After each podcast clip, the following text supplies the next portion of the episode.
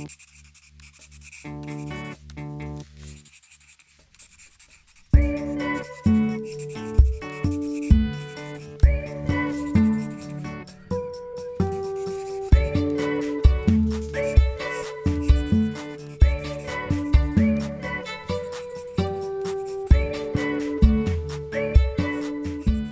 este episodio vamos a hablar sobre Sangre en el Ojo de Lina Meruane, editado por Eterna Cadencia. Un libro que leímos en el quinto encuentro del Club de Lectura Decime un libro y que a todas las que participamos nos fascinó. Rafa lo leyó un poco reticente porque a veces no, confiamos en las recomendaciones del otro, pero creo que te gustó, ¿no? Sí, coincidimos mucho con este libro, a diferencia de otros. Eh, yo había leído de ella otro libro ya, que se llama Fruta Podrida, que no me había gustado tanto, pero este la verdad que sí me pareció excelente. A mí también es uno de mis preferidos de lo que va del año, me parece espectacular, me encanta su intensidad, cómo está escrito todo, así que bueno, ahora vamos a hablar un poquito, un poquito del libro. Sí, para contar un poco de, de ella, que es una escritora muy reconocida de Chile, que tiene 49 años, actualmente vive en Estados Unidos, da clases de escritura creativa en la Universidad de Nueva York. Además de varias novelas, escribe mucho ensayos, se mete con temas bastante polémicos, su opinión suele generar eh, bastante Controversia. controversia a veces. Y sí trabaja mucho eh, sobre cuestiones vinculadas con el cuerpo, las enfermedades. Este libro está bastante relacionado con, con el otro que nombré, Fruta Podrida, y con uno más que se llama Sistema Nervioso. Sí, de hecho ella empezó a escribir este libro como una memoria a partir de un evento que, de ceguera que ella, que ella tuvo.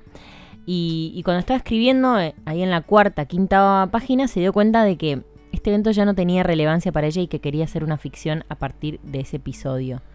Este, así que bueno, es puramente ficción, pero bueno, está basado en un hecho que realmente le sucedió a la autora. Sí, ella lo que. Yo me acuerdo haber leído una entrevista que decía que con estos libros sobre cuestiones de enfermedades y del cuerpo, lo que buscaba era pensar la cuestión disciplinaria de los discursos médicos, ¿no? De la, de la medicina como, como disciplina, y, pero como sistema también, y, la circulación de los cuerpos y de las subjetividades eh, en relación a eso.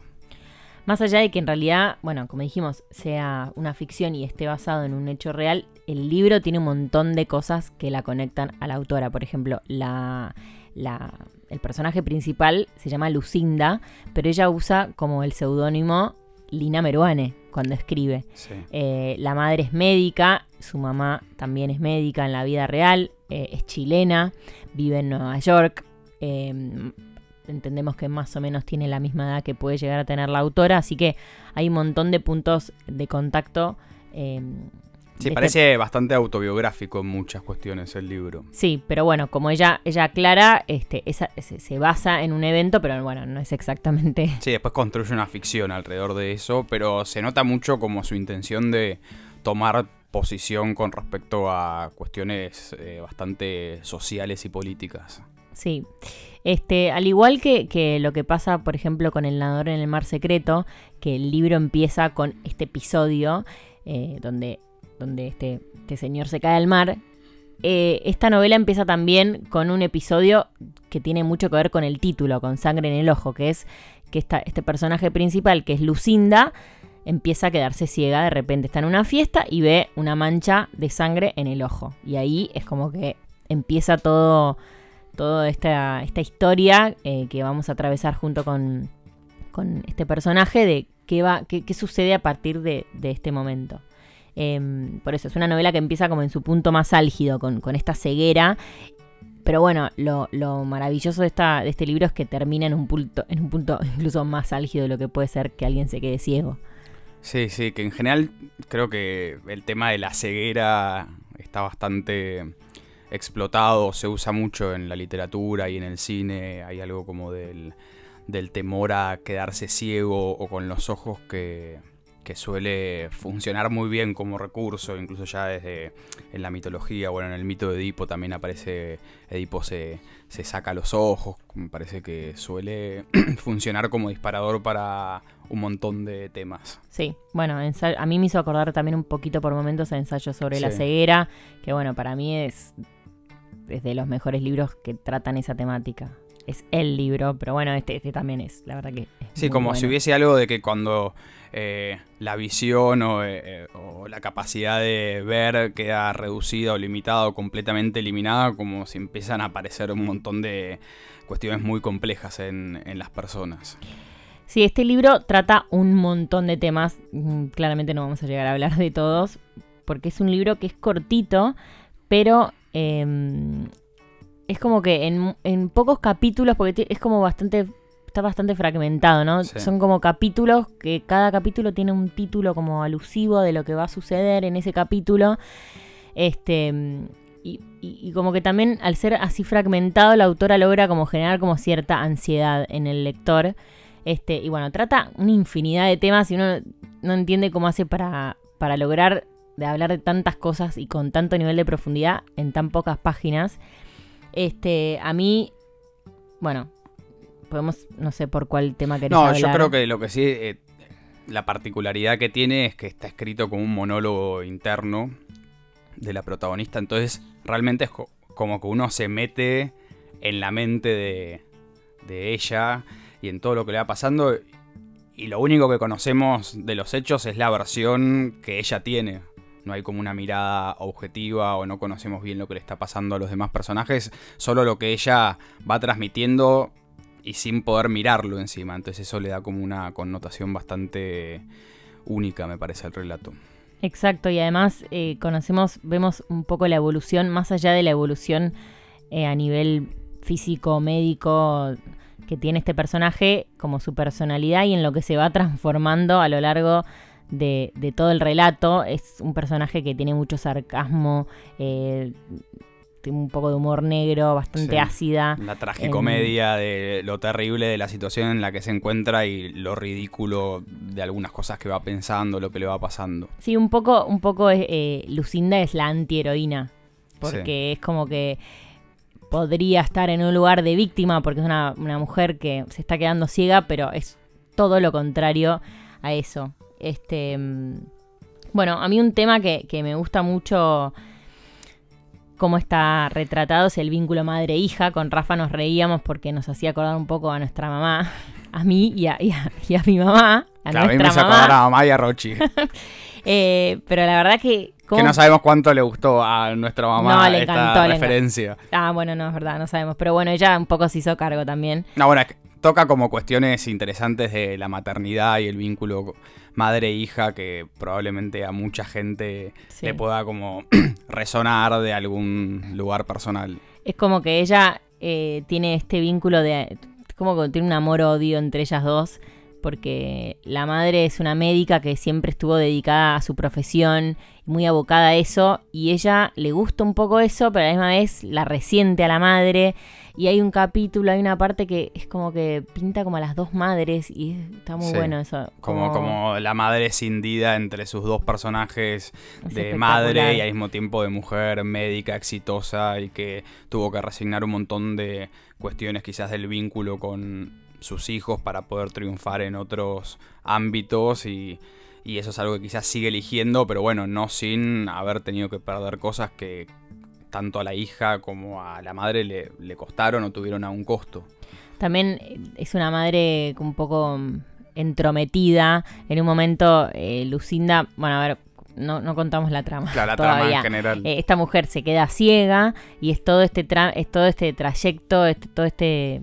A partir de este episodio ella empieza a intentar recuperarse. Va al médico, va a distintos médicos. En un momento hace un viaje a Chile. Ella está de novia eh, ella está de novia. Eh, sí, con, alguien que conoce, hace...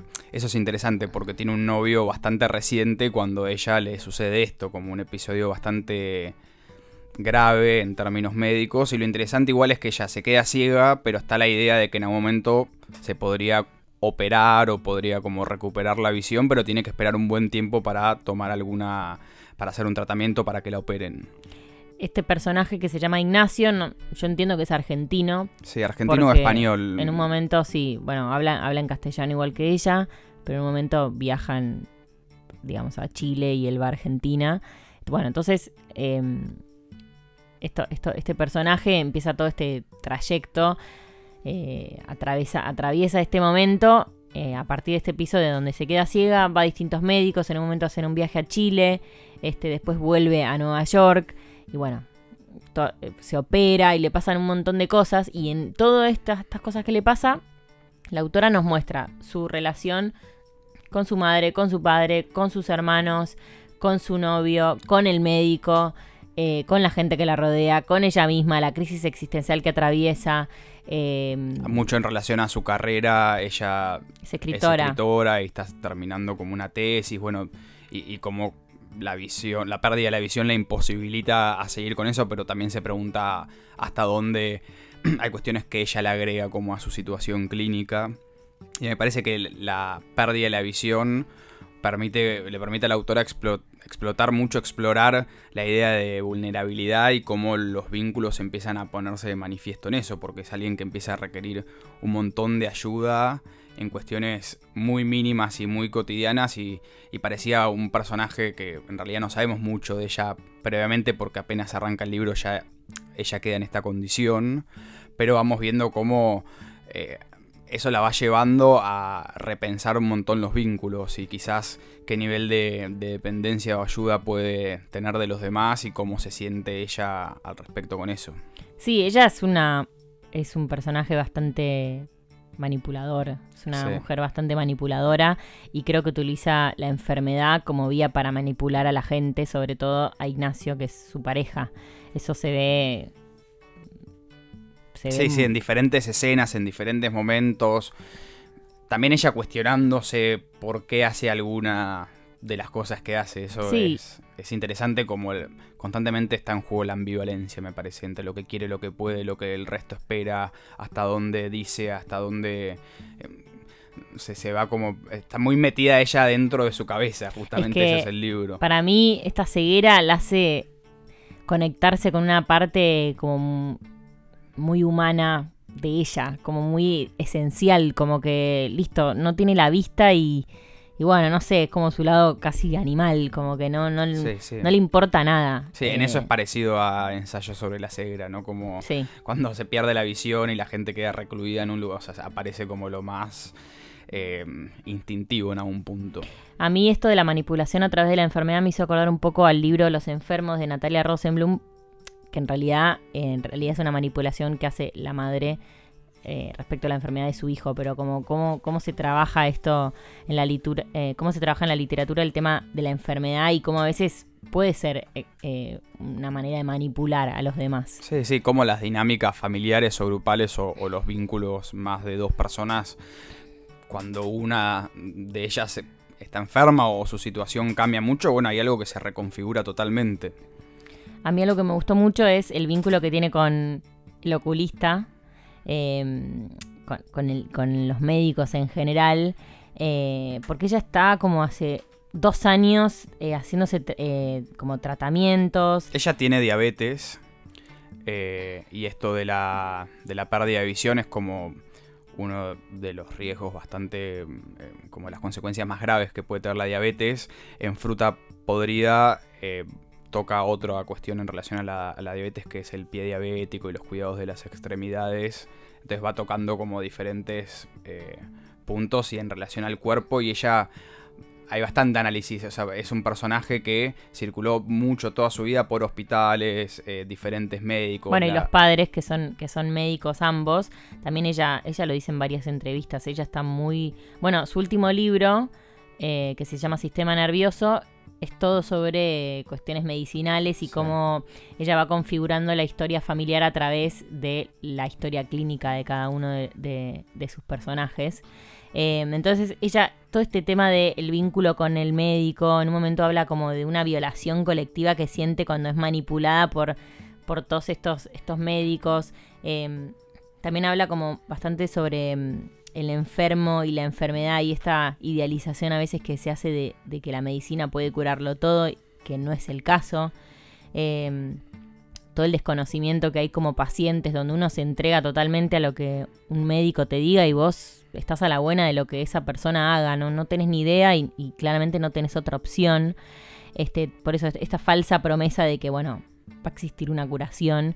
Este libro bueno, es todo lo contrario. Sí, sí, como las dos partes de, la medicina en su aspecto más técnico y en su aspecto más eh, humano, ¿no? Que son como dos partes que a veces pueden entrar muy en conflicto y ya lo va relatando muy bien. Hay una escena donde para ella este médico que tiene como que es quien la va guiando y quien un poco la cuida y, quien le dice lo que le va a pasar y ella lo escucha como con mucha atención pero él ella en un momento va a la sala de espera y él aparece y él no se acuerda de ella porque ve millones de pacientes pero bueno cuando le empieza a evaluar el ojo ahí sí lo recuerda o sea que son lo o sea que es lo que de ella toma sentido para él y ella pasando del amor al odio también un poco con este personaje, porque es quien les da todas las malas noticias en el último tiempo, pero ahí mismo, eh, o sea, también es quien le puede dar una solución, pero una solución que no queda del todo clara si va a suceder.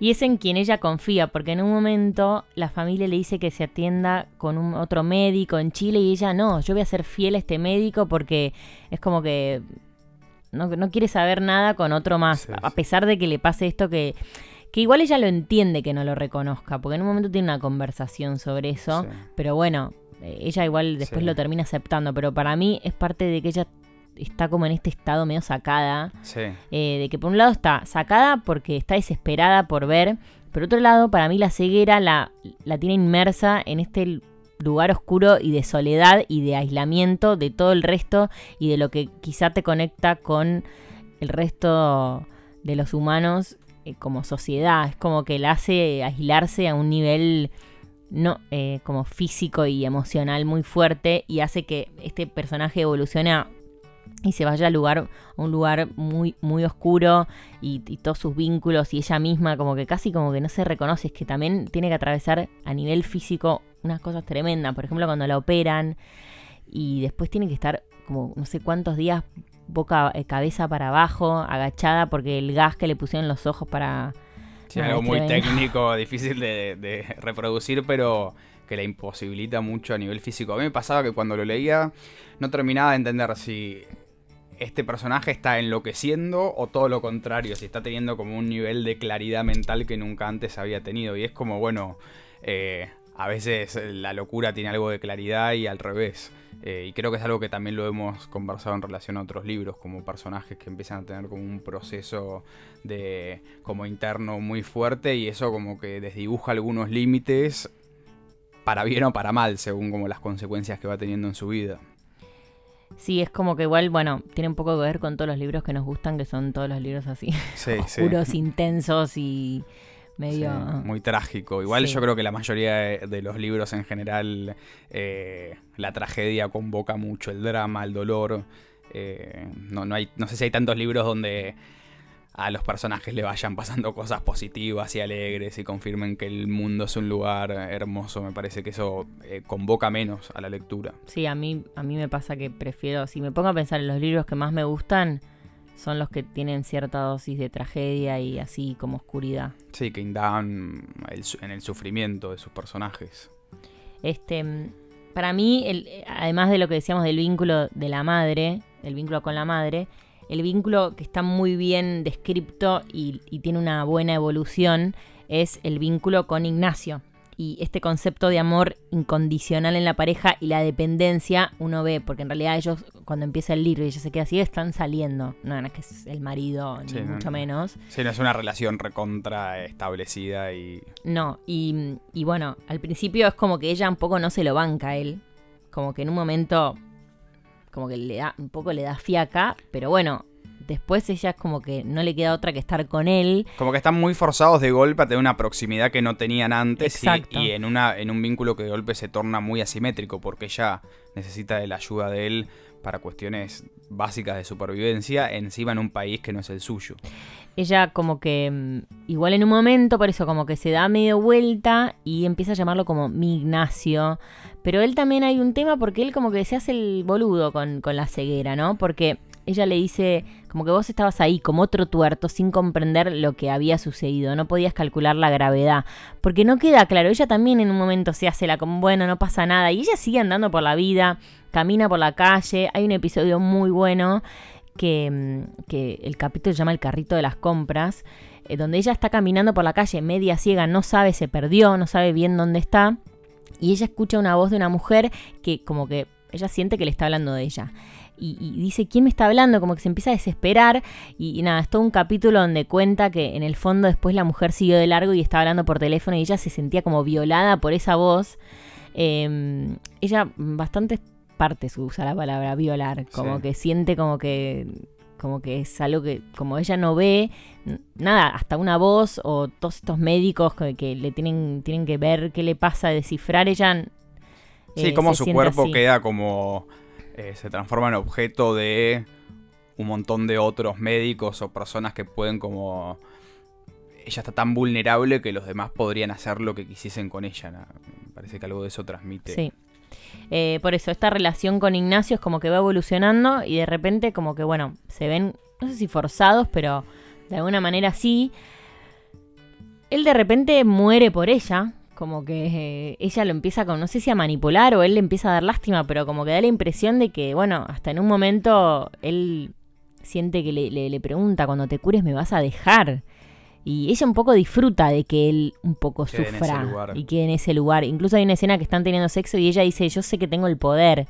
Y ella un poco le gusta, por eso es como, le gusta esa manipulación y disfruta de eso. Porque también lo que pasa es que el libro transcurre más o menos en un mes, un poco más, unos meses. Y está como la, incógnita, o sea, donde ella queda en esta situación y está la incógnita de qué va a pasar después. O sea, esto podría ser permanente o no. Entonces hay algo de, ellos, del vínculo que se va generando, donde ellos se preguntan, bueno, una cosa es sostener esto durante un mes, pero podríamos como sostener esta relación de pareja o este tipo de vínculo si su situación clínica no se modifica, si eso va a ser así para siempre. Y eso hace que los dos como que, que van y vienen en relación a este tema. Me parece que también hay algo en general como casi como metáfora de una pareja y de la, de la simbiosis que se va armando entre los dos en un momento, la idea como que ella empieza a ver el mundo a través de los ojos de él, o sea, en el sentido literal, como que necesita eh, y dos personalidades bastante diferentes, porque por momentos hace hincapié en eso, pero que empiezan a quedar medio pegoteados, a mí me daba esa sensación. Sí, eh, tienen un vínculo así medio simbiótico pero a la misma vez, bueno, no es muy sano que digamos. Sí, o, les trae problemas. Eh, no es muy sano que digamos. A ver, este libro tiene algo que es que tiene un final que es espectacular como termina, o sea, termina en la última oración. Son esos libros que uno no sabe bien cómo van a terminar y quizás en las últimas páginas decís, no, no, no, no puede, no puede pasar esto. Y, y va a pasar. Y este libro tiene eso, que es como que este vínculo con Ignacio se hace, bueno, como lo describimos recién, y llega un punto en el que se plantea un trasplante de ojos y el médico le dice, no, eso no es posible, bueno, y, él, eh, Ignacio le, le, propone casamiento y ella le dice, lo deja supeditado a que, bueno, no seas, me voy a casar con vos, depende de lo que me quieras dar. Y ahí empieza como ella a manipularlo nuevamente, pero en realidad lo que ella quería conseguir era que él le diera su ojo un ojo. Entonces, eh, bueno, ahí el, libro se, da un vuelco, o sea, el libro ya es, eh, es intenso, es súper oscuro, pero ahí da un vuelco que uno dice, no, no, no, no puede estar pasando esto. Y bueno, la última oración es así, es como que le dice, espéreme doctor que voy a buscar un ojo fresco. Eh, y es que Ignacio la está esperando afuera, dispuesto, A, a darle su ojo. Sí. Em, después también es bastante interesante cuando ella vuelve a Chile por un tiempo y se reencuentra. El vínculo con la madre está, está muy laburado porque después la madre también viaja para allá. Hay un par de escenas bastante divertidas de la madre viviendo en, en la casa de Nueva York que tiene ella con el novio y un poco de quién, quién se encarga de cuidarla más, si la madre que fue de visita o este novio que en realidad hace poco tiempo lo conoce. Y después también están el padre que creo que es médico eh, y también el vínculo que se va armando de que él le quiere decir a ella lo que tiene que hacer y ella no quiere y está como muy firme en su posición. Y también están los hermanos que viven en Chile. Y cómo los hermanos van transitando también la enfermedad de ella. Creo que el libro labura mucho la idea de la negación, como la negación de la enfermedad, de los cuidados del cuerpo, de ciertas emociones, de ciertos lugares que generan los vínculos. Sí, el, y, y como los vínculos familiares, que si bien el de la madre y el de la pareja son los que están, como son los más extensos, eh, también habla del vínculo, hay, pero son dos páginas que hablan nada más del, vínculo que tiene con su hermano mayor y cómo su hermano mayor como que ya hace un tiempo como que no le da más bola y cuenta por qué. Y es porque cuando ella era chica y, se ve que tenía esta, esta condición, em, el hermano como que los padres trabajaban mucho y como que un, día el hermano dijo yo no la voy a no la quiero cuidar quiero, no quiero tener más este trabajo algo así y eso lo cuenta en dos páginas, pero como que de una manera muy concisa y muy simple te cuenta el por qué y uno entiende todo, por qué el hermano no quería estar más con ella. Eh, y lo mismo que sucede con el padre. El padre la va a buscar al aeropuerto y también en dos páginas te resume, te, resume todo. Es una síntesis de por qué tienen el vínculo que tienen ahora. Sí. También es bastante interesante que cuenta mucho el vínculo con una señora que trabaja en la casa de ellos. Ah, sí. Que fue, o sea, que la conoce desde que era chiquita y, y ella en un momento hay todo un tema con respecto a las falsas esperanzas que genera como mucho, muchos quiebres en el relato y muchos encontronazos entre la protagonista y en este caso esta señora, por ejemplo, que trabaja que, que habla mucho de rezarle a Dios o cosas que para ella no tiene mucho sentido para la protagonista, pero que sin embargo va como marcando un tipo de relación. Bueno, por eso, esta, esta novela que es cortita pero intensa, eh, tiene millones de temas. Eh, bueno, otro que un poco ya lo nombramos es este miedo universal que todos tenemos a quedarnos ciegos. Eh, como cuando se pierde la vista uno empieza a ver desde otro lado, que empieza, bueno, todo lo sensorial pasa a un primer plano. Como ella también vive, como ella ve en realidad a través de los recuerdos y las emociones, porque a veces ella siente que está mirando algo, por ejemplo cuando llega a Santiago, en realidad ella es que está recordando Incluso tiene un episodio en el que ella ve eh, como las marcas de, balas. Que en realidad el hermano le dice, pero eso ya no está. Y es como, pero bueno, ella siente que lo está viendo. Eh, y ella empieza como, por eso, a, vivir a través de, estos recuerdos y, de todas las sensaciones. Y habla como que ve con los ojos de su mente. Eh, y, como que espía a través de los ojos de, de la memoria. Dice, tiene el, siente que tiene como el pasado amontonado en sus ojos. Eh, después a sus dedos los llama diez ojos cuando hace la valija. Em, bueno, todo el tiempo eh, ella dice como que sigue de la descripción del mundo a través de la yema de, sus dedos. Hace como todas unas analogías con, lo que tiene que ver con los otros sentidos, que, está muy bueno. Em, y bueno, este, este, miedo a quedarse ciego es algo que, bueno, cuando uno lee, esta novela, igual que puede pasar, bueno, como un ensayo sobre la ceguera, que realmente es, es una condición que debe ser tremenda y que a uno le genera mucha angustia, más allá de cómo. Porque el relato genera angustia por cómo está narrado, pero a la misma vez por la temática en sí, uno dice, no, ¿cómo, ¿qué hago? Sí, hay como una idea de encierro, de quedar como aislado del resto eh, por la imposibilidad de ver. Y ahí parecen como explorarse otros modos de, de conexión y de contacto también. Sí, porque aparte ella dice como que como que se sentía en una bruma, como si estuviera dormida, pero a la misma vez como despierta y decía, es bueno como usa todos los sentidos, porque se decía, es como estar un poco sorda. Pero en realidad ella no estaba sorda, es como que estaba ciega. Bueno, el otro día justo nuestra abuela que lo operaron de cataratas dijo que ahora escuchaba mejor y como que ahora lo pienso y nos reíamos, pero tiene un poco de sentido porque todo está conectado. De hecho, el cerebro funciona así. Eh, Total. la eh, plasticidad. Así que bueno, em, este es un libro intenso, eh, donde en una, en una página te dice un montón, un personaje muy rico que evoluciona y como que es la... A mí me gusta mucho que esto que dijimos que es la antiheroína, que no tiene nada que ver con... Sí, que dice todo, que tenés acceso a todo lo que va pensando y eso... Nada, está sacada, está sacada y, te da miedo. lo transmite un poco, sí. Te da miedo, te da miedo porque está muy segura de lo que va a hacer y no, no, no, va a parar. Y a la misma vez te da lástima porque. Sí, porque está en un lugar muy duro.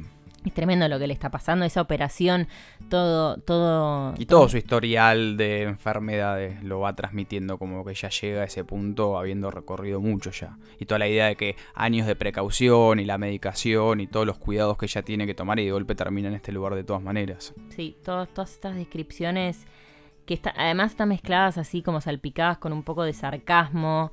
Está bueno, está bueno, no es que es trágico y terrible todo. Ella de repente hace chistes y uno se termina como riendo de los comentarios que hace.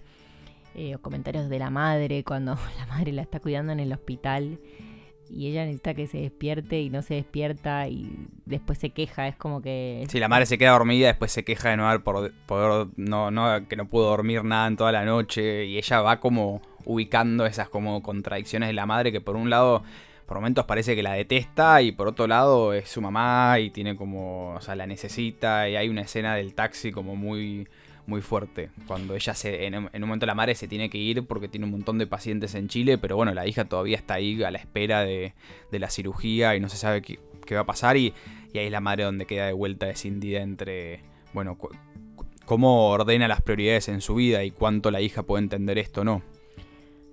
Exacto, así que bueno, esta, esta novela que es como casi un thriller eh, con unos, para mí, uno de los mejores finales que he leído en años, eh, más que recomendada por ambos también. Y bueno, nos vemos en el próximo episodio.